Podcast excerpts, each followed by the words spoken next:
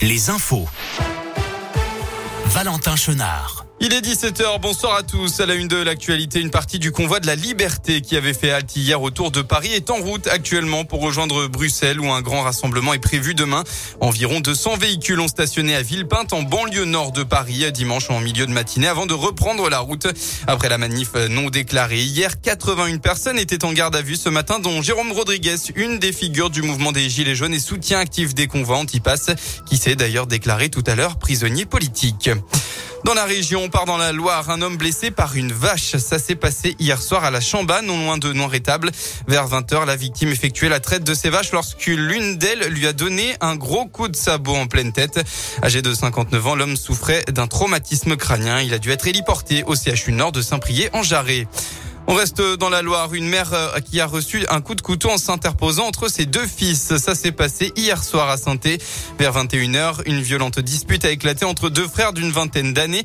Après être en, euh, être venu aux mains, l'un des deux a tenté de porter un coup de couteau à l'autre, mais sa maman s'est interposée, prenant le coup dans le bras.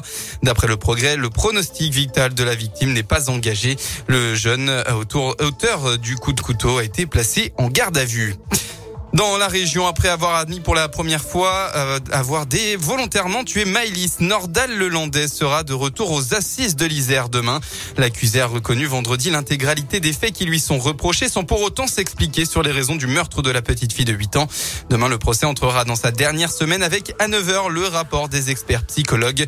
Le verdict est lui attendu vendredi prochain.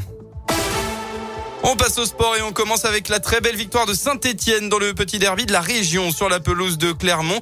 Les Stéphanois étaient menés 1-0 mais ont renversé le match pour s'imposer de buts à 1. C'est la troisième victoire de suite des Verts en Ligue 1. Ils sont maintenant 18e au classement. Et puis cette belle journée des JO de Pékin, trois médailles euh, ce matin dans la délégation française. Mathieu Frèvre a tout d'abord remporté le bronze dans l'épreuve du géant. C'est ensuite l'équipe de France de ski de fond qui s'est aussi placée troisième dans le relais. Enfin, enfin la dernière, la plus belle, celle de Quentin Fillon-Maillet en or sur la poursuite du biathlon. En devançant Tariebeu, le Jurassien marque l'histoire puisque c'est la première fois qu'un sportif français remporte quatre médailles sur un seul JO.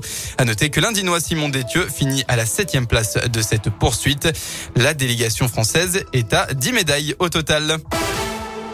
Voilà pour l'essentiel de l'actu. On passe à la météo pour votre début de semaine et on commence par le vent cette nuit qui va légèrement s'intensifier dans la région avec des rafales jusqu'à 75 km heure.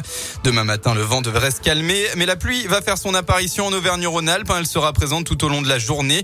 Une perturbation nuageuse et pluvieuse qu'on devrait retrouver au moins jusqu'à vendredi. Côté Mercure, demain, il fera au maximum de votre journée entre 8 et 10 degrés.